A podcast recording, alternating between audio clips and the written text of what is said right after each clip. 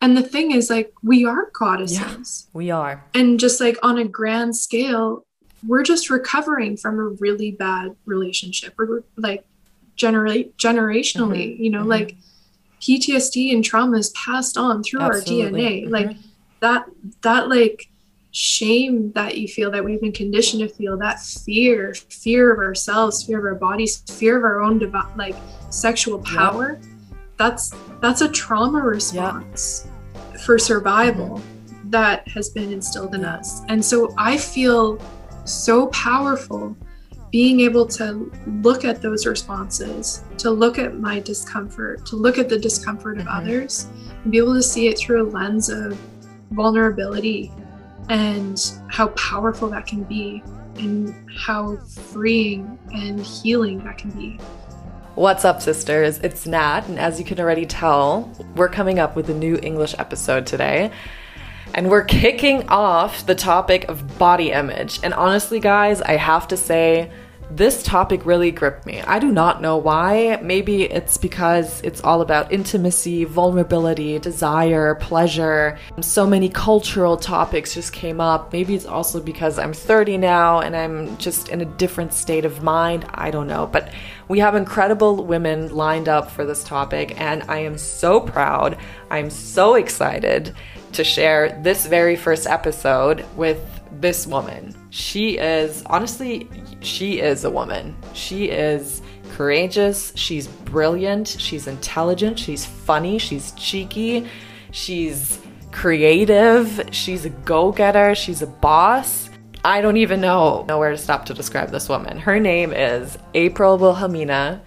And April used to work as a lifeguard, as a pool manager, a high school English teacher. She used to work at a law firm for quite a while, managing information security governance programs nationally, top level corporate executive. And now she's going into entrepreneurial adventures in sex related industries. So, nude and lingerie modeling, dancing, and now she's starting a business for sex education honestly, guys, I feel like we all need this in our lives, and you will find out why throughout this entire topic span. Also, she's pursuing her doctor's in psych, where I'm like, what is she not doing? Oh, yeah, and did I mention she also built her own little house after her house burned down? So, this is not only a woman who's very much comfortable with her sexuality, but she also found so much power in owning her sexuality. And I know that if you might see the cover now of this podcast, you might be like, mm, I, I don't know. Really, you guys are going into this direction? You're bringing a playmate? Or maybe you're also like, ooh, you're bringing a playmate. I'm kind of, I'm kind of intrigued. All I can say is, just take a seat. Maybe get a nice little comfortable area. Make yourself a little sacred space, because this is a conversation you do not want to miss. We're going to go into topics about womanhood, about sexuality, about dismissive sexuality, sexual traumas, obviously, also how April got into the Playboy business, but also what Playboy means. And if you start actually getting into what Playboy represents and comparing it to other commercial brands out there, you'll notice Playboy actually isn't that horrible. There's a reason why it has that stigma. And I think a lot of people, especially women, are starting to realize oh, this is why we're so uncomfortable with showing our sexuality or discovering our sexuality. There's a there's a stigma there, you know? There's something shameful. And April really really proves us that no matter what life fucking hits you, you either just punch it right back or make money off of it or just use it as your own power shield. So, before I even just, you know, continue blabbing as I'm doing right now, enjoy the ride, enjoy this journey with April. I'm so, so happy to have her on this podcast. If you want to follow her on Instagram, just go at April Wilhelmina. We're also going to link this in the comments below. And yeah, we're excited to hear what you guys have to say. But until then, have so much fun. Let's get going. April. April. Natalie. Yes, it's so exciting to have you on the You Sisters podcast. It's been a while since you and I actually saw each other in reality, person to person. I know. So it's so good to have you here right now and talk about the topic of nudity, uh, Playboy, sexual exploration, the female body. There's so many topics we can talk to you about. So mm-hmm. why don't we start with the topic of who's April? Maybe you can just tell the listeners a few things so we can get to know you better. Yeah. Uh, thanks so much for having me. And I've missed your face so much. um, oh my goodness. Yeah. So, as we were kind of talking about before, um, I'm a bit of a jack of all trades. Uh, mm-hmm. Yeah, master of maybe some, uh, or maybe that's just being ambitious. I no. I have like an extreme passion for learning as much as I can about ev- everything. So mm-hmm. I grew up on a farm in Saskatchewan and then moved to Vancouver uh, after my university degrees. Uh, and then in that span, since then to now, I've worked as a lifeguard, a pool manager. Um, I was a high school English teacher for a couple of years. Mm-hmm. Then, when I moved here to Vancouver, I worked in a law firm uh, for seven years, managing our information security and governance program nationally. So, and now I've taken a step away from that to pursue a lot of entrepreneurial ventures um, in kind of like sex related industries. So, um, nude and uh, lingerie modeling. Um, mm-hmm. I did a little bit of dancing too, mm-hmm. and um, starting a few businesses related to like sex education. Uh, and now I'm going to be pursuing my doctorate in psych as well. So I've launched a like sex and relationship coaching business. Um, and it'll be nice because I'll be able to build my client base while also going through my doctorate. Uh, and my focus, my thesis focus is on uh, childhood trauma as it relates to mm-hmm. like uh, sexual wow. relational patterns in adulthood. Mm-hmm. So, oh and yeah, April. and I'm doing a lot. It's it's kind of like it's one of those incredible. I I saw one of those TikTok. Oh, and in the span of all this, I've been rebuilding my home. So um, yeah, I, which is incredible. You just rebuilt your home during lockdown. I couldn't believe it. It's insane. Yeah, it's, if anyone ever needs uh, feedback on insurance claims when you've had like a fire or your home destroyed in natural disaster, it's that's been my also been my world the last two years. So I'm very thankful that that's finally coming to a close. And so is my cat. She's she is fucking sick of moving. I bet. I, like, how do you even find the time during the day? This is insane. You're doing so many things. Uh, yeah. So, okay. So I thought I saw something on TikTok that was really funny the other day. And it was like, tell me you're single without telling me you're single. Mm-hmm. and it was this girl, and she's like, I'm CEO of this, I'm running this business, I'm running that business. I'm healthy. I, you know, I meditate. Yeah, I, work I work out. And it's like, how do I find time with this? Is because I don't subscribe to drama. I don't um, suffer anyone in my life who isn't kind of on board with what I've got going on. You know, mm-hmm. I have, mm-hmm. I have a very small circle and I'm a bit of a recluse as well. Like I, I'm not mean to people. I just, I don't have time for, mm-hmm. uh, I don't have time for bullshit. So yeah. I, I, I just like kind of keep to myself and keep to my goals. I also think that um, in this kind of day and age, a lot of us use staying busy as a way to maybe kind of cope with traumas. Totally. So I went through like a lot of like really terrible experiences um, in the last three, two and a half years. Um, mm-hmm. like not only my house destroyed, but I had like a close friend uh, sexually assault me, and then I was in a domestically abusive relationship.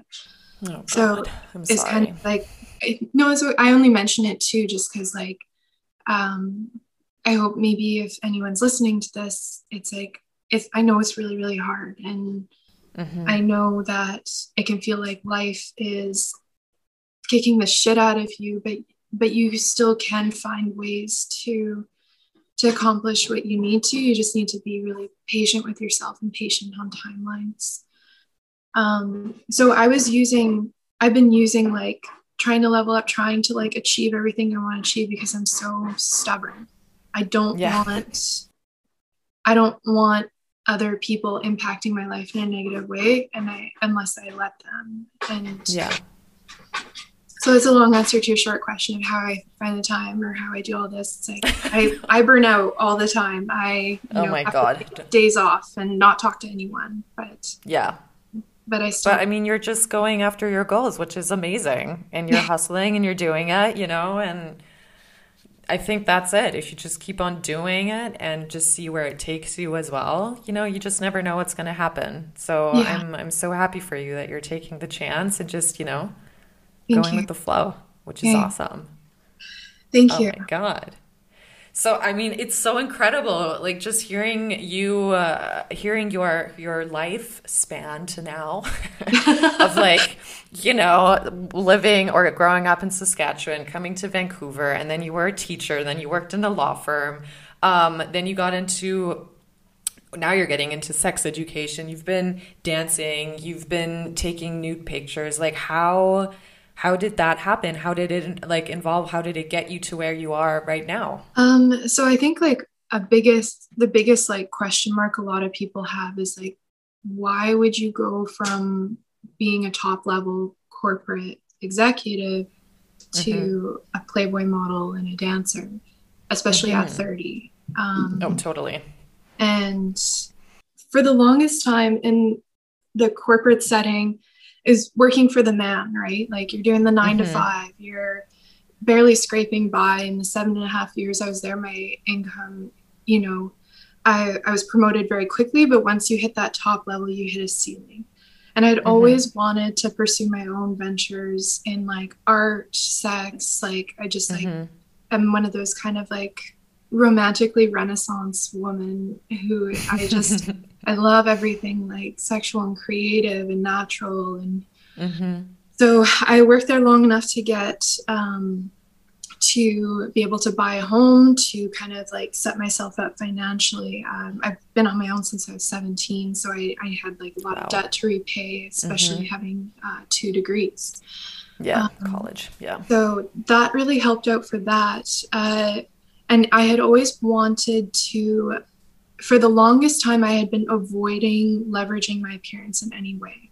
You know, mm-hmm. I was, mm-hmm. I always felt like I was working against it rather mm-hmm. than with it. Like mm-hmm. I would, you know, tape down my breasts so I could be like, so I could fit into suits, so I could mm-hmm. be taken more seriously. I would have my hair back in a a severe bun every single day, I would like try and desexualize myself mm-hmm. um, because I felt because like, you felt like you had to. Because I felt like I had to in order for um, my intelligence to be perceived. And as God. I kind of, I know, I know, right? I, I, I, it's like I just keep thinking back on all these times when, and it's like, oh, yeah. why? Why why? Also what and, it does to you right? Because you look into the mirror and after a while i done i've done this. I, I did it in 2019 as well. And i looked into the mirror and at one point i was like who is this person? Yeah you i couldn't yourself. i couldn't relate yeah i couldn't relate to myself anymore. I didn't feel myself in my body because i felt like somebody had just put on like i, I felt like a mannequin you know? Exactly. like something someone just put on clothes and yeah. made my hair, whatever. I oh my God, this is so not me anymore. So I totally understand where you're coming from. You become a shell of a person mm-hmm. that is just a reflection of what other people want you to be and not yeah. who you really are. And so I was kind of getting to this point. I had a really, really terrible um, bout with like depression and psychotic depression and um, was trying to find myself again because I had I had lost myself. I was yeah. doing everything that everyone else wanted me to do mm-hmm. and I was missing as a result of it, like who I was and yeah. my soul and the core of who I am. Mm-hmm. And when I was reflecting back on it, it was it was so clear that like women from an early age, our bodies are sexualized before we even know what sexualization mm-hmm. is. You know, mm-hmm. at starting at like I've had double D since I was 12. Mm-hmm. And like the amount of like sexual assaults, the amount of like, you know, I I can count on two hands. And the really awful thing about that, whether you've actually had to experience that or not, all women have experienced yeah. not feeling safe in their bodies and yeah. feeling like their bodies betray them. And mm-hmm. that causes like such a huge disconnect between mind and body and your ability to like perceive where you live within your body yeah. as home versus mm-hmm. as a cage or yeah or or something torturous and uncomfortable. Yeah. So for me modeling after after like the most recent like assault and then the most recent like relationship I was in, after that I was just like, you know what? I I'm done not leveraging my appearance out of yeah. an intellectual ego. I live in a mm-hmm. patriarchal world. I know this. Mm-hmm. I live in a world that will seek to objectify me and will seek yeah. to reduce me down to my appearance. But what I was noticing in, in this capitalistic framework is that men are profiting off of that debasement. They're de- mm-hmm. profiting off of female sexuality. They're profiting mm-hmm. off of it in like advertisements to sell things. They're profiting yeah. off of it in movies. You know, they cast like the like some fetishized like sexual figure, whether that's a mm-hmm. manic pixie trope, a busty blonde, whatever it is. Yeah. Know? Yeah. Um, so it's like if I'm going to live and operate successfully in this world, and if I'm going to reconcile the relationship I have with myself, I didn't see any greater stance against a patriarchal framework than to profit from it. Mm-hmm. So when I get objectified now, when I have people saying different things or like debasing my intelligence or anything like that, that's not that's not a reflection of me. That's a reflection of them mm-hmm. and the ideological framework that they subscribe to. And yeah. it allows me to recognize that and profit off of it uh, yeah. in a really, really advantageous way. Um, That's a really intense power move. It, it's it's good. It was kind of like mm-hmm. reclaiming that bodily and sexual sexual agency back. Yeah. I found it. You know, I started working for Playboy, um, and I actually used it as a way to leave the firm. Um, mm-hmm. I I wasn't quiet about the modeling I was doing, and I yeah. knew that I was working and operating in an environment that was very Mad Men, very like we can't have a woman who's like running our information governance program of yeah. you know all the top banks in Canada, Google, Apple, all of these mm-hmm also be a nude Playboy model. Like the optics weren't there. I they yeah. won best employer under 25 for a few years because I was on their national management team. So yeah. It was very interesting because it what happened was I was fired the Friday before my first Playboy came out and wow. it was let go for uh, restructuring reasons, right? They're never going to be. We're eliminating your yeah. position. I'm like, I wonder why. yeah. yeah. Um, it was fine. Like they, uh, they, they were good with severance and all of that. But it was that was yeah. always kind of my plan was to exit out of there in such a way that I wasn't. It wasn't because I wasn't doing my job. It wasn't because yeah. it was because I was kind of standing up for my beliefs in terms mm-hmm. of what I feel I should and be able to do as a woman. Yeah. Um, and since that point, it's just been a realignment of of being around people and places and things that support that versus mm-hmm. um, you know we talked a little bit about haters or people who like judge people for yeah. um, for posting for a nude selfie like or, or, posting yeah. And really that just stems from an insecurity that that their value is tied to what this patriarchal framework assesses them on. And that mm-hmm. patriarchal framework is very much rooted in like a Christian framework of, you know, as a woman, your value is predicated on how close to virginity you are. Yep. So any woman who's very sexualized, who has a lot of bodily agency, who's kind mm-hmm. of like a big fuck you to the system, makes yeah. people really uncomfortable for for mm-hmm. a few mm-hmm. different reasons. Um, you know, for both men and women, it makes them uncomfortable. You know, yeah. one is men are like, I've been conditioned and educated to treat women a certain way. You don't fall mm-hmm. into this little box of how mm-hmm. I should treat women. So I don't know how to treat you. That makes me mm-hmm. upset because I don't like knowing how to do something. I feel out of mm-hmm. control. And then the yeah. for women, it's like a little bit dual in the sense they don't like that you're you don't have to run in this rat race. You're not in this maze of having to mm-hmm. like uphold a certain physical appearance, but not too hot, you know, but not too mm-hmm. thin, but not too fat but not too smart. You know, you can be smart, but not smarter than your partner, but not, you know, and this is like speaking mm-hmm. mostly in a heteronormative situation. Yeah. Um, so for them, it's like, it's a, it's a place of like, why do you get to do that and be, be okay and be safe? And why do I, it's not, it, it I don't want to say jealousy. It's, it's a longing of like, seeing representation of like mind and body coming together in another woman. Yeah and yeah. that struggle and that fight and being like that looks dangerous i don't want to be socially ostracized mm-hmm. i'm i don't know what to do with that because if we go back to yeah. that christian rhetoric as a woman you're the most valuable under that framework if you are a virgin if you're not sexualized because for this then you're not a threat then you're not a threat and it like feeds into this whole like women are property you know mm-hmm. the whole mm-hmm. tradition mm-hmm. of marriage and like this isn't to rail against marriage today or you know how it represents mm-hmm. for some people as a, as a you know a vow of love but mm-hmm. the marriage marriages were originally like a transfer of goods a trade oh, between yeah. families yeah or countries. And, yep. yeah, and it, and they were advantageous. They weren't about love, like no. And it was settling a deal.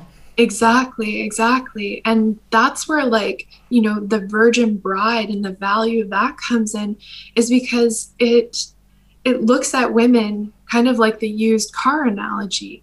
It's like, oh, why would you buy a used car when you want mm-hmm. when you can get a new car? And it's like, okay, mm-hmm. hold up.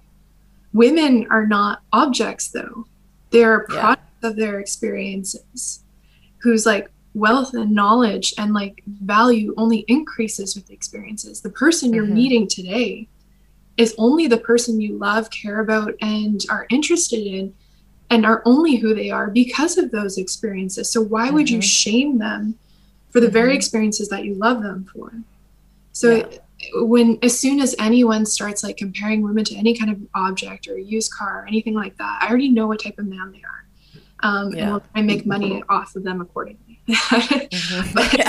but, uh, but to go back to that marriage piece, um, so the one piece is like the virginity thing, why women are so like, the other is fear.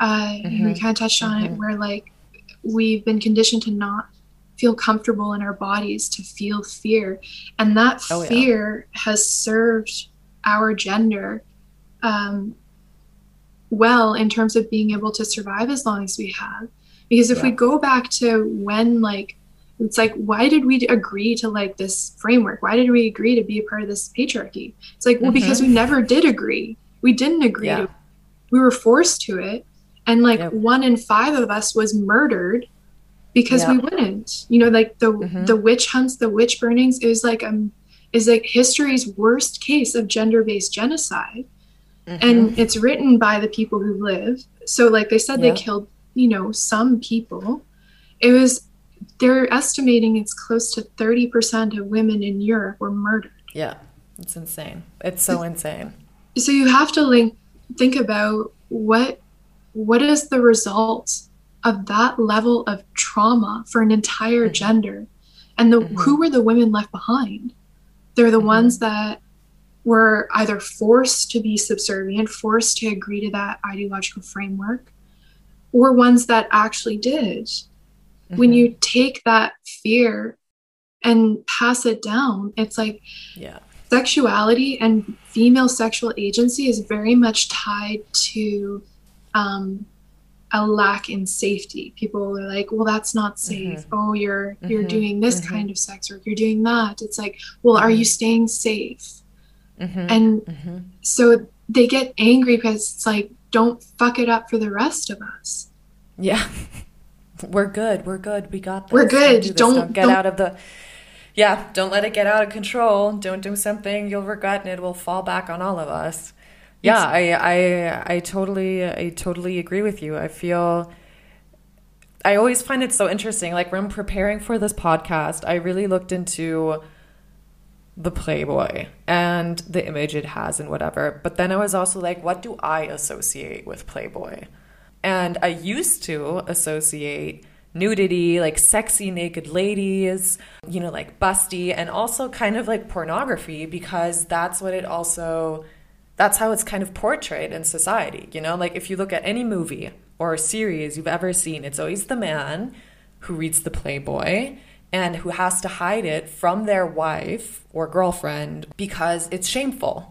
Mm-hmm. Which is interesting. And the wife or the girlfriend or, you know, the partner, female partner, she always would get angry and punish the, him with with like, you know, a yeah. fight or whatever which I also thought was like really incredible because I'd never actually really thought about it. The only time I saw the Playboy being portrayed in an open manner was in a, an episode of Friends where Joey Chandler and Ross get into a fight of who sent a joke to play Playboy, and that was published, you know, and it was like openly handed. It was like, oh, Playboy actually does have something else than just naked ladies, you know. Yeah. And then also going into into the Playboy even further, I was so astonished about yeah the female the portrayal of the female body. And it was it was really getting more into the philosophy of it. It was it seemed really freeing.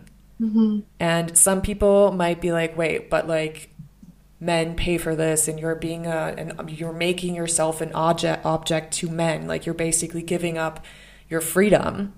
And i was like this is like i can understand why people say that but then i also read this other thing about victoria's secret and don't get me wrong i love victoria's secret's underwear and everything. It has the perfect fit for me and i think they're creative and whatever. But then I was like, oh my God, it's so intense, uh, interesting because Victoria's Secret is there for us to consume. You know, like yeah. it's something very natural, it's very normal. Everybody wants to have Victoria's Secret because it has this like fun, cute, sexy way. It's yeah. not the actual like sexuality. Yeah. And it's an interesting contrast to the Playboy, especially because for me what i read about the playboy it's actually very diverse first of all like i think playboy had the very first black woman on yeah. a cover and um and then i mean like everything like the body sizes hair colors shapes forms whatever yeah. like everything has always been portrayed there and it wasn't really about that specific woman i mean obviously pamela anderson whatever that you had some like really really uh, famous ones but I always felt like reading about it, it felt more about the freedom of being in your own sexuality, being grounded in your own sexuality. And I also feel like that's the threat we women feel because mm-hmm. talking to friends of mine and even me for a while, like, I mean, five years ago, yeah, obviously I had sex and everything, but I actually didn't really know what I liked sexually. Yeah. It wasn't a thing, you know, like as a. Yeah girl growing up, it wasn't a topic in school. It wasn't a topic at home. Meant like masturbation wasn't a topic ever. So it was yeah. it was really far away from me for a while. And then I also loved uh, when we had the talk about this podcast, doing this podcast. You mentioned the dark side of a woman, and I was like, "This mm-hmm. is so insane." Just just because yeah. you're in your body and and you feel comfortable, you feel confident in your body, doesn't make you a dark person or have a dark side. It's just no. a light is being put on something that we haven't done in a really, really long time because we were so scared of the power we have within us. And I find it ironic yeah. as well if you look at Halloween, how many girls dress up as like sexy bunny, the sexy nurse, or sexy policewoman yeah. or whatever, you know? And it's like, I feel in ha- Halloween because it's a, we think it's a pass. Yeah. Like, it's like, oh, I'm allowed to do it on this exactly. Day. So, yes, I finally get to feel Yeah, way. but I mean, like everything, like even sexy bees or sexy spiders, like I don't even know what that that's supposed to be, you know? Like, what's a sexy spider, you know?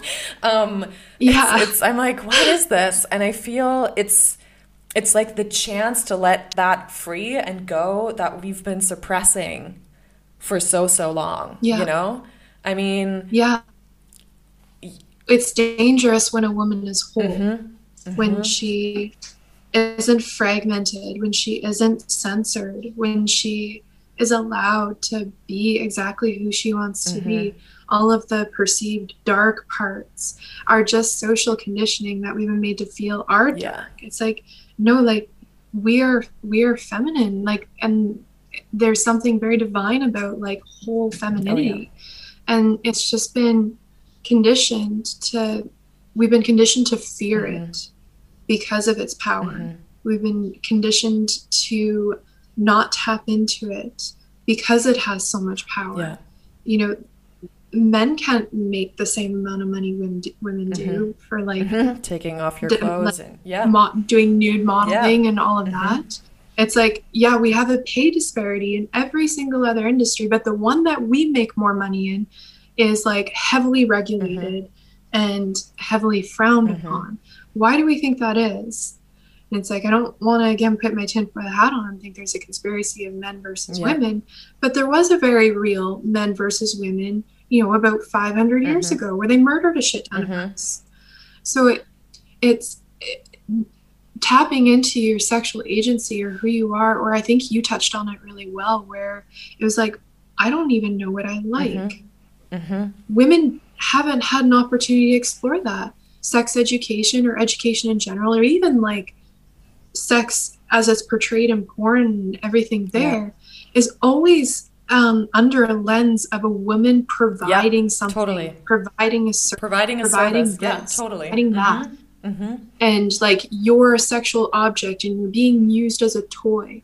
And so the unfortunate thing is when people are looking at Playboy and they're looking at, uh, or just portrayal of women in any sexual circumstance, they're looking at them through that conditioned mm-hmm. lens of you're an object. They're treating, like, they don't think about, is she really enjoying yeah. this? How does she feel about mm-hmm.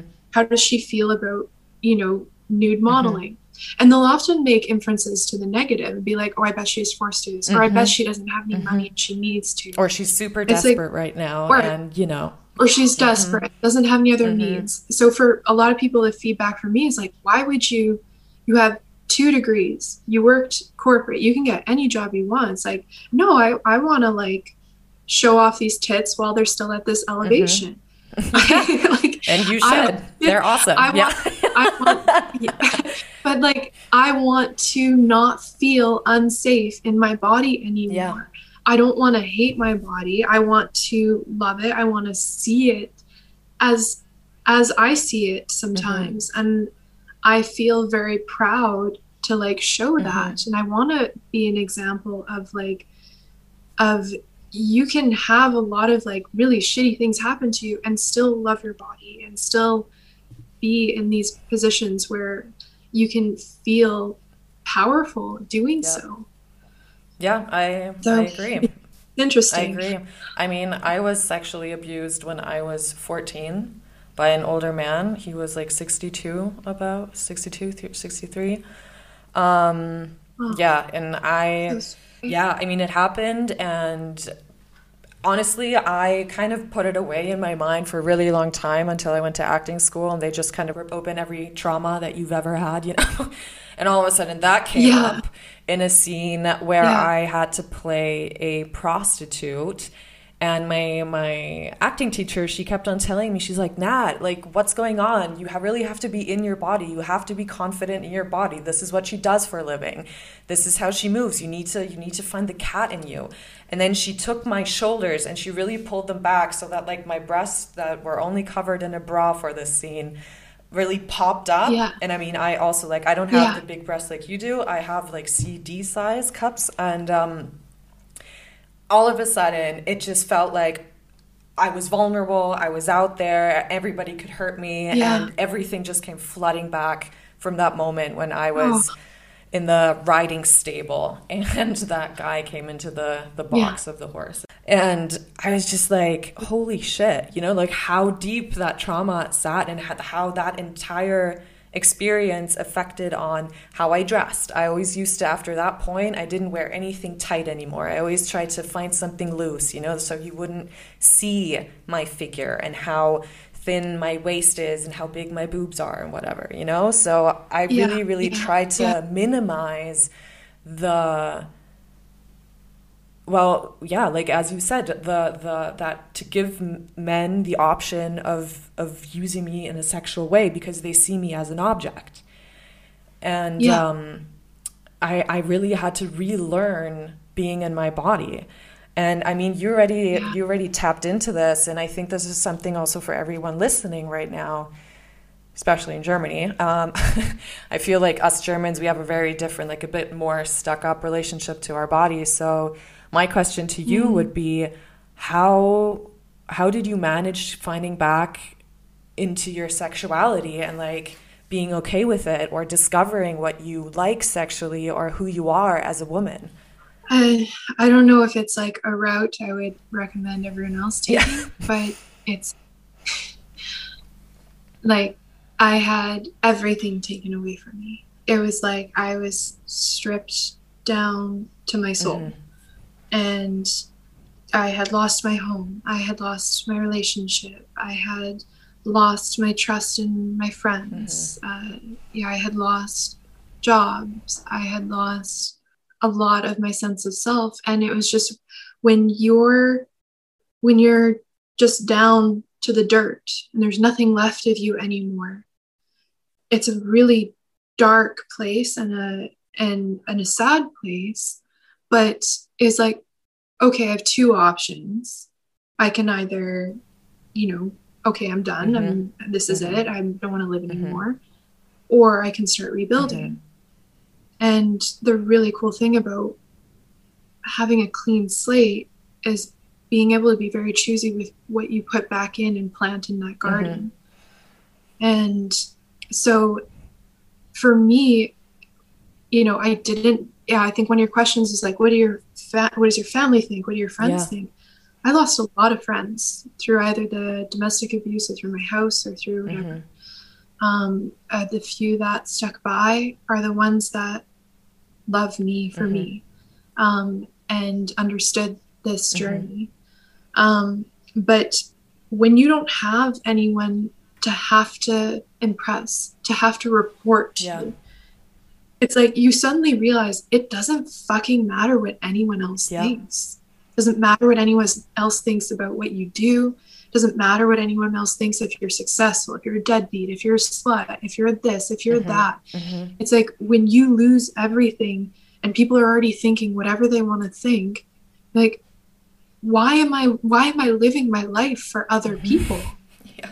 It doesn't it it and and we do and we fall into it so easily because like the system's created to like set us up to try and live Yeah. for them you know working for the Yeah. man working in 9 to 5 it's like don't fool yourself like you're selling your body you're selling your Mhm. mind you're selling your vulnerability every Mhm. day Mhm. to somebody else to either a big corporation whether it's like manual labor mental labor we're all selling pieces of Yep. ourselves it's like how do you how comfortable are you with what you're selling? And do you feel like you're getting the value you deserve Mhm. out of it? Mhm.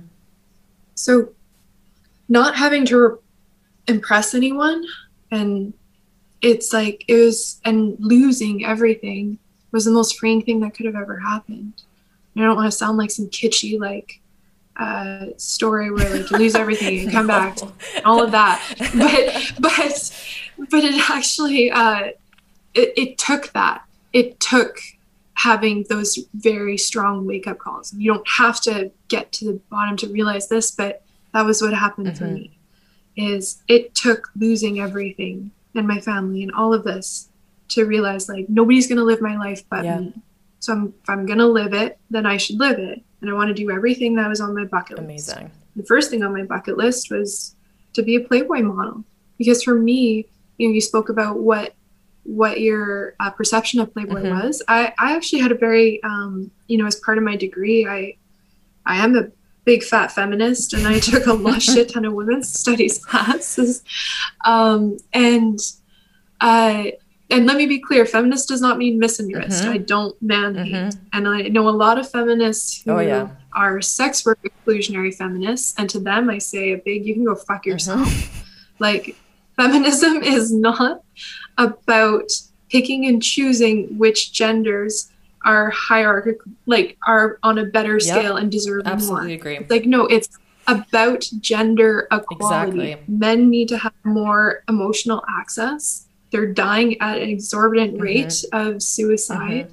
and their inability to tap into their emotional intelligence is like causing huge disconnects between relational oh, patterns yeah. between men and women and is contributing to domestic mm-hmm. violence on a grand mm-hmm. scale. Mm-hmm. That's a whole other rant.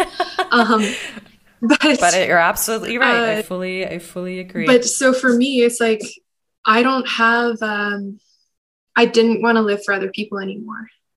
Playboy, for me, always represented uh, taking that sexual agency back, taking that power mm-hmm. back, mm-hmm in in such in such a big artistically um, rooted fuck you kind of mm-hmm. way um, and i couldn't think like i just remember being a kid and looking at these women and seeing some of the shoots like one of my favorite covers is like april of 1979 mm-hmm. and it's this beautifully ethereal woman in this like garden and I just and she's got this long hair, like and you know this like beautiful like blonde mm-hmm. bush, and and I just she just looked like like a goddess mm-hmm. to me, and and the thing is like we are goddesses. Yeah, we are, and we're and we're just like and just like on a grand scale we're just recovering from a really bad relationship we're like generate generationally mm-hmm. you know mm-hmm. like PTSD and trauma is passed on through Absolutely. our DNA. Mm-hmm. Like that that like shame that you feel that we've been conditioned to feel, that fear, fear of ourselves, fear of our bodies, fear of our own devi- like sexual power. Yep.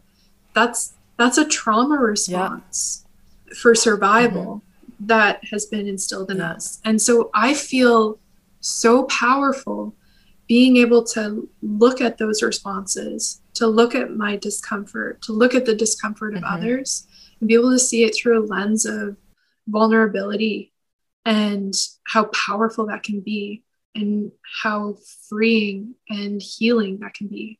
Yeah, I I I can see where you're coming from. I did one nude shoot. oh my god, I remember. I was terrified and it was uh, it was it was also in Vancouver. Honestly, Vancouver opened up my eyes to myself. It was like I finally got to discover who I actually was. You know, like meeting meeting everyone at local, including you.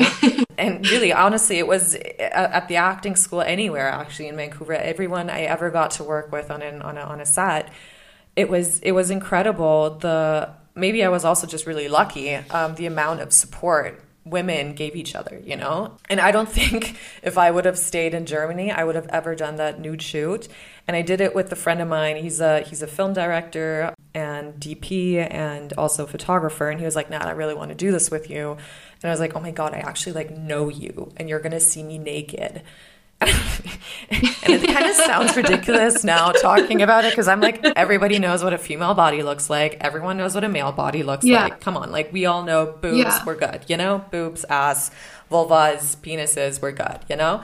And yeah. I remember I was like, can we start in a bra? he was like, sure. I don't, whatever makes you feel comfortable. And it wasn't even like, anything very pornographic. It was always artsy because that's like where the niche I love and I come from, and very vulnerable, very, very feminine on the same side, and very open and comfortable as well. And after a while, he was like, Nat, so we've been shooting for like an hour. How do you feel about taking off the bra? But only if you want to, and if not, I totally understand. I was like, oh my God, oh my God, oh my God, I'm gonna die. I really felt like I was gonna die, which was so interesting because. I wanted to do this shoot. He didn't make me do this shoot. Yeah. You know, like I wanted to do this shoot because in my in my entire body Yeah. I had this intuition of like you need to do this. This is gonna free you. And you know what? Yeah. It really did. And I'm Yeah. not I'm so happy. yeah, I'm not I'm not not saying that like every woman should go out and you know like start taking off No, her clothes. For me it was more it was such a safe environment before we did the shoot. We talked about it for I think like weeks, you know, because I was so nervous. It was nerve wracking because I also, as like I said, that trauma came up. I saw my body in a different way, and I just wanted to. So I totally understand as well when you say you wanted to take the power back. I wanted to feel my body the way I want to feel my body, and see my Yeah. body the way I want to see my body. So. I've actually recommended Yeah. to a few friends of mine who've really lost touch with their sexuality to take a nude picture, not even have it taken by someone, but maybe just like sit in front of your mirror and just take a few pictures of yourself naked with your phone, you know? Or if you don't Yeah. feel safe with the phone because of the cloud or whatever, you know, just get a camera and do it, you know? Yeah. because it's it's Yeah. so interesting the process of jumping over that line of fear. And I've Yeah. said this multiple times in a few episodes in the podcast. So, like, who's ever who's listening, you will know this already. But my acting teacher, he would always say, "Turn fear into excitement," and that's a motto mm. I've been really trying to live by the last few years. And as soon as I think you're, we're always scared of something because we don't know what's on the other side. We're scared of what it will do with our identity because, as you already said before, everything that we went through is the person that shaped us, right? So all the experiences shape us to be the mm-hmm. person we are now. And sometimes mm-hmm. I think sexuality has so much power, especially from women, that we get even Yeah. more fearful and shameful of it because we're like, can we take that power? Do I actually Yeah. have that power? You know? Can we wield yeah. it? Can we wield it? So I think it's it's it's very interesting. Also, I mean, there's so many different kinds of things we can touch upon. I mean, the coming back to Victoria's Secret, looking at those Oh, yeah. fashion shows, you know, And why that's socially acceptable Yeah, versus not. exactly. Because it's a, it's a, it's kind of like preying on that young innocence um, trope, Mhm.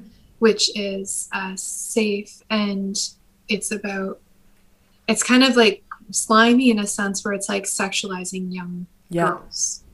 And that's socially acceptable to do. Mhm. Whereas a woman in a very powerful sexual position is fearful Mm-hmm. because she can't be coerced. Mm-hmm. She's not, you know, like it, it's like Victoria's Secret is like based on that very um, almost pastoral, innocent little like lamb. Uh, again, you know, deriving off of like uh, Christian imagery, where she's just this girl coming of age, and it's like exciting and all of this, but she's but she's not slutty. She doesn't have sex, but boy, is she cute in her little Yeah. things, and it's like what? Like no, which is so interesting as well. disgusting. Yeah, it, it, it's super disgusting. But what I find ironic is that on every fashion show, you have these, I'm going to just quote this, innocent girls. And then yeah, they represent the perfect woman at the same time. This is what every woman should look like the long, beautiful, skinny legs, the six pack, the the waist, the, the specific like boobs, cup B or whatever, oh, it's whatever. pre, it's a prepubescent. Yeah, look. it is very prepubescent look. And then there's this competition because the perfect, perfect woman always goes on the catwalk at the end wearing the fantasy bra. And the fantasy bra is all of a sudden like a token, you know, it's like a trophy. And this is the woman we're going to show off of, and she's Mrs. Perfect. And when I started Yeah. realizing that, especially coming up in a society where athleisure is rising, you know, like it's so Yeah. important to have the like big ass in in those pants, but it also it's supposed to keep your thighs super tight so you can have your thigh gap. First of all, I'm always like, Oh. who sat down and was like, the word thigh gap is an actual thing now. I'm like, what is this? So I- different topic. Yeah, Yeah. I just don't. Yeah. um, But you know, it always. I don't think I've ever had a thigh gap. I like I, when I heard it the first time, I was like, "What is this? Like, what what world do we actually live in that there's a thigh gap challenge going on on social media?" Anyway, the whole athleisure rise in society, it's helping play into the perfect woman, and I think it's it's it's making it more acceptable in a mass market, you know. And then coming back to Playboy I mean, looking into Playboy, I found it really interesting. I mean, it used to be go go to for nudes, um, but nowadays there's so much porn that also Playboy isn't selling as many copies as it used to. I mean, at one point they were selling seven million copies per month, which is insane. It's an incredible yeah. business. It was run by Hugh Hefner's mom and his sister. I mean, uh, his sister, his daughter, and yeah, I think they stopped publishing nudes in 2014, right? Yeah, yeah, they stopped. I think full frontal, the American, yeah. North American. Yeah. So when Hugh Hefner sold Playboy, mm-hmm. um, it separated into two um, into two different sub- subsidiaries. Mm-hmm. So it became Playboy North America and Playboy International. Okay. So I work for Playboy mm-hmm. International because mm-hmm. uh, um, I think we touched on this. I would never get to work for Playboy North America. Mm-hmm. They've been trying to deviate from their traditional busty mm-hmm. blonde, mm-hmm. um, which is fine. They they just have a different mm-hmm. focus for the the brand, and are kind of shifting it. It's like they're they're taking Ronald McDonald and they're changing him from a clown into something mm-hmm. else. Um, but the international one still is very much the old school Playboy. Yeah. Uh, like it's full nude. Um, it it's not like um, full frontal mm-hmm. nude though, so you're not gonna see like you don't see like any holes mm-hmm. if that mm-hmm. makes sense. So like uh, you won't like that's where Penthouse and Hustler okay. differ. Yeah. Um, and I don't have anything against Hustler and Penthouse, but the focus of those is more so to be like again putting a woman in that i'm going to receive mm-hmm. your sexual mm-hmm. your sexualization like this is my whole this is where i want you to do mm-hmm. something versus i find the portrayal in playboy it's not about these are my holes that you can fuck it's like this is me mm-hmm. as me and this is how i see myself as yeah. sexual not how you would it's like it's that's um, basically that's the difference between a male gaze versus a female gaze on sexuality. Mm-hmm. Yeah, being grounded in your it, own sexuality. Yeah, it's like I'm I'm displaying my nudity and my sexuality through a female mm-hmm. gaze, and it's being consumed through a male yeah. gaze. Um, whereas hustler is like they're displaying their female sexuality through a male gaze and is being mm-hmm. consumed through a male mm-hmm. gaze. So Playboy is really interesting in the sense that it had that that dialect, like that unconscious dialect between a female gaze representation mm-hmm. and a male gaze consumption mm-hmm. versus a male gaze representation and male gaze mm-hmm. consumption. That's why like some porn or Playboy or Penthouse and Hustler, like they're successful for sure, but they fall a little flat. Yeah. That's why the Playboy playmates are seen as like not as um you can't you can't get yeah. them as easily. Yeah. It's like this. And it's because she's a sexual agent in and mm-hmm. of herself. Mm-hmm. That's what I found so interesting researching Playboy that it, to me Playboy seemed like a lifestyle. You know, it was like an elite brand. It was recognizable. They had all these huge parties where all the most famous and most represented people from um, government to you know film industry whoever showed up. Everybody wanted to be part of this elite. And also like what i found super interesting coming from the film industry marilyn monroe was their first cover girl in 1953 mm-hmm which is also very interesting yeah. to me, you know? I mean, yeah, sure, they have the bunny outfits, they turned the innocence into sexy, they started playing with it. They also have these. It's a bit campy? It's the play mm-hmm. thing. Yeah, yeah, it's the play. Without what, what would really, really interest me, because you've worked for Playboy and you still do, how is how is the atmosphere between women? Like, do playmates support each other? Um, is it is it very this is your thing, this is my thing, I support you, but I don't really care what you're doing? Like, what's the atmosphere? Yeah, well, we um, we don't really interact with each mm-hmm. other. Uh, like unless you're doing a dual shoot, um, there's so many different photographers, different mm-hmm. shoots, and then they submit to the editor, mm-hmm. and then the editor publishes. Mm-hmm. So I do know a few other girls who work, you know, through the same circuit yeah. that I do.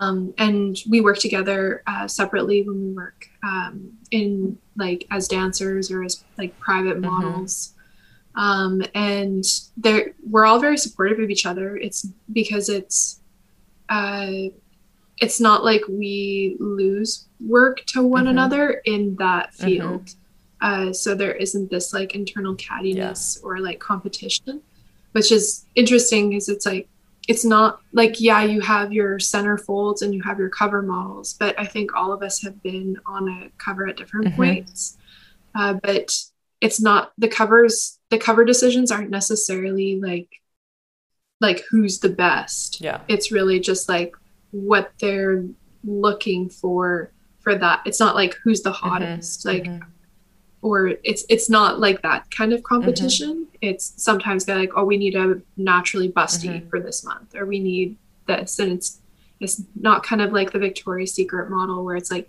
who's the hottest pinnacle and like where's the trophy. Yeah. But yeah, no, we're we're all good. We we're kind of friends. Some of us, uh, I think, I'm meeting with another one to like film some OnlyFans content uh, on Monday. So like we still work mm-hmm. together on other things too. It's kind of nice because it creates a camaraderie of like-minded yep. women who are, you know, we're all hustlers. Mm-hmm. We like making a lot of money and we like using our bodies and all available assets and resources yeah. to do so. And they're some of the smartest, um, most business-minded women I've ever met. Which is awesome. I'm really glad to hear that, I have to say. Also, I feel like you really have to have a business sense in this industry because you can also be taken for granted so, so easily. Mm-hmm.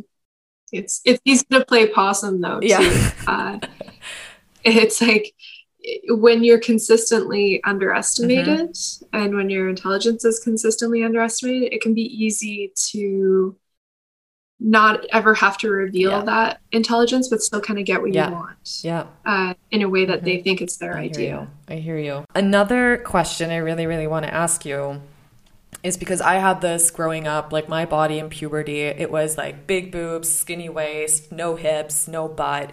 I was tiny, and then I saw these other girls who were just like, you know, they were more, I, or I at least felt they were more feminine. And nowadays, there's so many portraits of like influencers on social media, for example, or we've already touched upon advertising, how women are portrayed to look and whatever. I just received another casting call for like the modern mom, which was also ridiculous, but we're not even going to get into that what I really love about you and what I admire so much is how how comfortable you are with your with your body and with yourself and who you are your soul. Like it's not just the body it's the the mind body soul combination. And i think a lot of us women because we see all these portraits of different women on women's health or whatever you know we always get really insecure because summer is coming up and everyone's like shit i don't have my bikini bod going on. Um, or you know like all this the stuff comes up or i really need to get tan because i know this is this is sexy or whatever. I know i have these thoughts as well. Like i was like sun's out i need to i need to be tan because it looks nice you know? Um, it looks healthy. Yeah. and we always put yeah. ourselves under so much pressure. I also feel like we're always our own worst enemy. But having to deal with our thoughts every day anyway, and then thoughts from the outside bombing on on us. Do you have any advice on when people judge you for who you are? Like, how do you deal with it? Because I feel like you could be such an easy target, probably also from women. Um, do, do, like given the lifestyle you live, mm-hmm. like how do you deal with it? Um, that's a good question. So, I uh, I get incredibly insecure still sometimes, mm-hmm. all the times. Sometimes I think I look like a circus freak. You, you don't. I, I, can tell you. I, I, I, I know like I know mm-hmm. objectively and rationally I, I don't. I know objectively and rationally how other people perceive mm-hmm. me. And I try and I know how I perceive myself. And I, I actually still struggle a lot with my own self image mm-hmm. to not feel, you know, I grew up with terrible acne. I grew up very, you know, I've struggled with my weight a lot, I've fluctuated a mm-hmm. lot. And I feel like I have like comically large mm-hmm. breasts. Like I feel like they're just like just comically like it's like a joke and, a lot of people are like oh like that'd be great i'm like i have like crippling back mm-hmm. pain every day Yep. and it's like a constant reminder so i i do struggle with that with myself but i also know that we're our own worst critics. And like i don't have anyone else to be kind to me either. So i i like i try and stop myself before negative talk comes in. And it's like would you talk to your pet this Mhm. way? Would you would you talk to like someone you love so unconditionally you know your daughter or or your sister or you know somebody you really Mhm. love? Like would you talk to them this way? Mhm. It's like no if, if you were actually concerned about you know hey like are you how are you doing like i noticed you put on some few Mhm. pounds i noticed you overate like are you are you overeating because that feels comfortable because you're upset about Mhm. something or something was triggering it's like when you start on that mental mental road of trying to debase yourself of taking like societal expectations and trying to like apply Mhm. them to your internal judgments on yourself it's not it's not going to fly. And once you find yourself starting to do that like i can't go on like i've straight up canceled dates because i was like i am too fat today. I can't i can't see him. I can't i can't do that. And it's like no that's no it's okay. It's it's okay to be bloated. It's okay to be it's okay to be fucking human. So it's anytime like those thoughts start coming in so you're like who's who's the one speaking right now? Is it is it you? Is it the little girl in Mhm. you? Or is it somebody else that's told you this that you're trying to like protect yourself for when you hear it from other Yeah. people? And so that was the one piece. The second piece is like yeah other people's perceptions are their reality. Yeah. but so is your perception is your own reality. And it's okay to acknowledge that you know this is to the piece where like people who might um, come at me or something like that or feel some kind of way they live in that world and that's their world and that's their perception. And that's okay. I don't i don't have to please Yeah. everyone. I don't not everyone has to like me. Not everyone has to be on board with Mhm. what i'm doing. I don't need everyone to agree with me either. Uh, You can, I wholeheartedly welcome a, an intellectual debate. I, I find it more authentic. I find it more real. I find it more real when people are like, "You really rub me the wrong way, and I don't want to fuck with Mhm. you." And I'm like, "That's okay," because there's probably something about me that's triggering to Yeah. you. But my, as long as you like come to things like with a with a pure heart, with a good heart, to never like intentionally or maliciously do harm to Mhm. others and to like hustle on your own Yeah. shit you know and unless suddenly a bank of self-perception opens up and i can start cashing checks on people's validity then i don't give a fuck and like don't get me wrong i care about Yeah. people and i will listen to their opinions and i will always take feedback and i will always take criticisms but I always make sure that I put on their glasses before I look at that criticism. What are they? What kind of socioeconomic background are they coming at Mhm. me with? What kind of like um, privilege are they coming at me with? What kind of lack of privilege are they perceiving that I have that they Mhm. don't? What are? Am I a target because I'm an easier target than something Mhm. else that's going Mhm. on? Am I a target because I'm forcing them to take a look at themselves and question their own Mhm. ideological frameworks? So I, I know it's like such a like a, a, you know, just a trump card. Like, don't give a shit about what other people think. But instead of don't give a shit, try and understand why they think that way. Mhm. But don't take it as a reflection of you. Take it as a reflection of Mhm. them. know, and then see what you like want to do kind of like it. the yeah yeah yeah it's like when the used car analogy comes at me or something like that or uh, what's another one somebody's or like you can't make a housewife out of a hoe. I've heard that. What? Oh my god. Yeah yeah because that's that song Yeah, right? yeah. um and i've heard that one before too. A lot of people have inherent misogyny and they don't realize it. And so when they're saying things like that to me it's because i'm challenging their entire understanding of how women and men and like social frameworks around relational patterns work. yeah their entire and belief to system. me that actually, yeah and i actually kind of like crippling belief yeah, systems. which is good. You challenge them yeah. Yeah as and it, it like it and it forces you to have a strong sense of self and security you can't take other people's perceptions and look at them without absorbing them. If you're a sponge mm-hmm. if you're you know like it's like have an open mind to acknowledge that other people have their own worldviews but that doesn't mean that you need to absorb Mhm. theirs absolutely you can respect it but like you don't have to you don't have to fuck Yeah. with it And I think what a lot of people also don't realize is the dark side of being in this industry.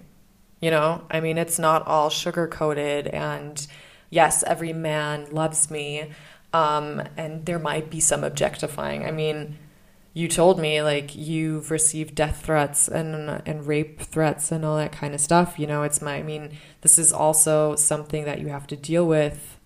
Real, I, I hope not on a daily basis, but you know, it's there. And I think that's what people also need to understand. Like, yes, you chose this path, and a lot of people might say, yeah, well, you have to deal with it. But you know what? I also feel like after the entire research and like the talks you and I already had in in the past, I think you're really paving the way for us women to to really get back to who to who we are, to find our divinity, our power, our uniqueness, or as you said at the beginning, you know, the goddess within us, whatever that might mean to, to any woman listening right now. And I think um, for me, I just really want to say thank you to you and how brave you are for doing that and really taking yourself off that ground and making the Yeah. best of it and really owning who you are. Because a lot of people would have just been like, no, I'm the victim. I don't want to do anything. And you just flipped it. You're like, you know what? I'm going to fuck you all over and just do what I do. And this is me, you know? Which I find is so incredible. And I respect you highly for, for your decision and how you're pulling through. And I mean, I could, like, honestly, April, I could talk to you forever. So I'm going to try to cut this short, you know? But I have only two more, two more questions with like everything in mind that we just talked about. What do you think is the solution for, Yeah. for us women, you know, like to, to get back into our bodies, find the sexuality, but also losing I don't think we're going to lose it anytime soon, but like the object objectification, there we go. Um, do you, do you think there there is such a thing as a solution for this problem? Yeah, I I do. Um, Mhm. I, it's not a quick one or an easy one, but um, Mhm. I know a lot of women like myself are kind of working towards this, and it's a really pivotal time in in women's rights right now.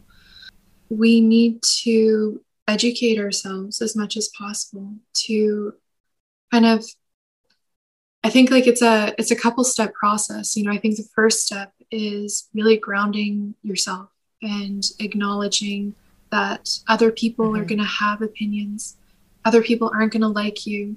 Other people are going to even do death threats or do these different things and you're going to feel Mhm. unsafe. But being in control of your life and unsafe is better than not being in control in your life and still Mhm. being unsafe. We've w- Mm-hmm. as women we like navigate our lives towards safety Mhm. all the time and i and i understand why we've endured quite a bit of trauma as a gender you know in history and and within our own lifetimes unfortunately and so we're like geared towards avoiding conflict avoiding anything Mhm. that is perceived as unsafe Mm-hmm. but if you can create a stronghold within yourself and Mhm. remember that nobody can take away your mind Mm-hmm. no one ever you can you know anything can happen with your body like your mm-hmm. body is your home it's your house and you can renovate it you can do it you can move from it you can you know mm-hmm. it's but it's wholly yours to do whatever you will with it nobody else owns it they can try and say they own it have people try and steal it from you but it is yours and always yours and as soon as you remember that then when people come at you with different perceptions different ways of uh, being and mm-hmm. doing mm-hmm. that you're like, thank you for your feedback. I appreciate that. But still go on and live what feels the mm-hmm. most true to you. You know, yeah, I, I did this for Playboy, but if if mm-hmm. reclaiming bodily agency for you is mm-hmm. covering yourself up in a stance of I'm not allowing access to myself mm-hmm. in any way. You know, if it's the whole like I'm completely for that. It's whatever it means to you to reclaim back that mm-hmm. power mm-hmm. and be like, this is my body, this is my choice, this is what I want to do. Um, do that. The second piece then is to educate yourself. Educate yourself to the different paradigms at play in your communities, mm-hmm. in your country. You know, what are the prevailing perceptions? What are the mm-hmm. inherent beliefs that that mm-hmm. you hold, that other people hold? Like come at everything as if you're like a kid discovering it for the first time. You know, somebody says a terrible, mm-hmm. um, racist or like homophobic joke or something like that. And it's just like, why is that funny? Mm-hmm. like, ex- can you explain the mm-hmm. joke to me? Why is it mm-hmm. funny? Force them to tell you what the cultural joke is. Why? Why is like that humorous? Because as soon as you start breaking apart the pieces of the system at its frayed ends, that's how you mm-hmm. dismantle it. Yeah. Yeah. That's very true. And that's also what you're going for right now, right? I think it's it's incredible um where where this path is taking you. I mean, for the ones listening, April has a has a great project coming up. I'm not going to spoil anything. It will come up and we're going to have another oh. podcast oh. talking about it. So oh, I'd love that. Yeah, yeah. Um, um, I will say it's like sex education leaning, and uh, you know, I do like to walk the walk and not just talk the talk. So, I like to take all my degrees and coaching and all of that, as well as my interest in sexual agency, and help educate people, which is on, amazing on exploring what they do like mm-hmm. you know mm-hmm. i think okay if i was to like impart one last piece of wisdom and something that really resonated with me that you said is be really honest with yourself about what you enjoy sexually mm-hmm. Like and it can be as fucked up or weird or whatever as, as you want it to be and i guarantee you somebody else has the same mm-hmm. fetish mm-hmm. and uh, you know if anyone's listening to this write it down write write write about mm-hmm. it write it down and then explore mm-hmm. that and you will find so much comfort in being able to explore your sexual mm-hmm. desires. That's so true. And I've noticed as soon as you start opening up to someone about it, even if it's just like one of your friends, your girlfriend, your partner, female or male, whatever, you will be surprised by how your partner will receive it, yeah. you know? It's it's at first because we're so I feel like sex for us is such a shameful topic. You know, like women don't talk about sex. Um, yeah, and it and we shouldn't. I we should remove shame from mm-hmm. it. Exactly. It's a, it's a pivotal part of yeah. our health. Yeah. Like, would we talk about taking, you know, vitamin vitamins this way? Yeah. Exactly. I mean, this is like why we're bathing? even here on this planet because our parents had sex. You know, I, I mean, I don't get it. It's yeah, essential. it's the most yeah, it's the most essential thing on this planet. It's been there forever. Everyone, yeah. Every living thing on this planet does it. You know, all do it. Our like main drive, a lot of like how people live their lives yeah. is to it's how we function someone. as human beings. There's this like saying, um, I can smell you. You know, it's it's yeah. that's how we figure attraction in a sense of even if it's just a friendship. You know, it's this yeah. is how we work. And I feel as soon as us human beings, this is an entirely different topic again, but understand that we are mammals. You know? Yeah. Like, the, I think when we get to that point where we finally remember, oh, right, we aren't um, this this great unique specimen you know no we're mammals and we have these these raw intuitions in in our bodies and and tribes you know where we're just like yeah, yeah. we really want this and we're I, meant to eat sleep learn and fuck mm-hmm, like exactly right. and enjoy it you know yeah.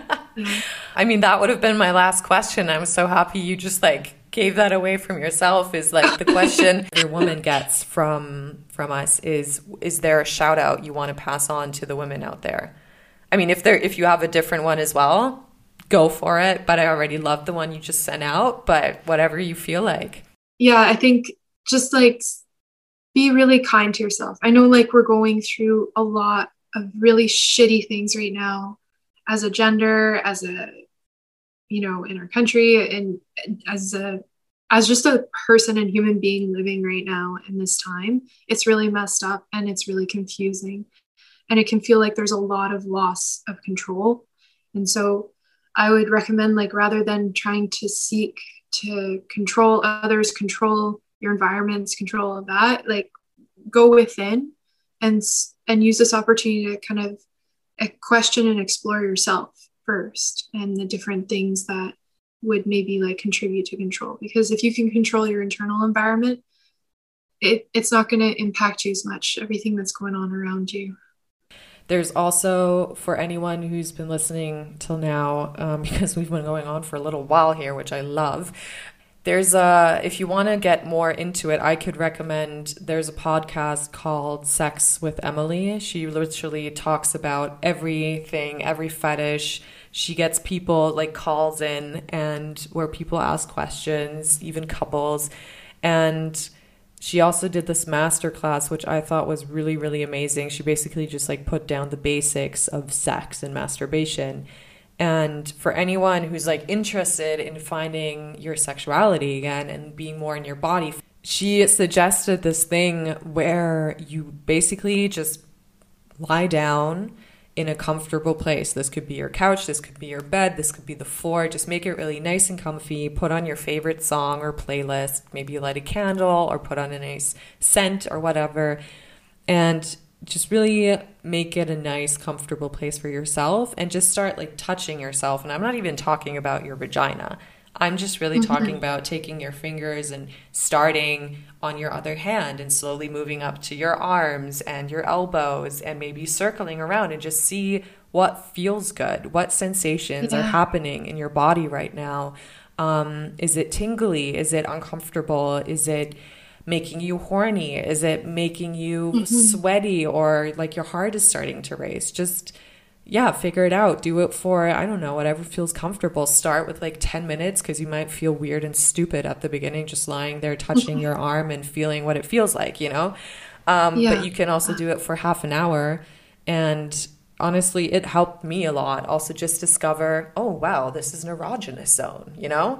Yeah. Um, this is what I actually like. Spot. Yeah, and then communicate it to your partner, if whoever you're sleeping with or dating right now, because you're supposed yeah. to have fun when you're having sex as well, you know? So yeah.